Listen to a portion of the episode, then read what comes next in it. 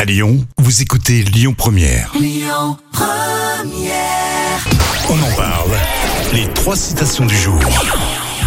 Les trois citations du jour, Coluche, Rimbaud ou un proverbe français Euh, Rimbaud, tiens, commençons par Rimbaud. Oh ouais, tu fais la, la philosophe. Rimbaud a dit « La vie est la farce à mener Amener, euh, amener euh, à bien, je sais pas. amener- ». Bon, allez, c'est pas si compliqué. hein. Ouais. La vie est la farce à mener par tous.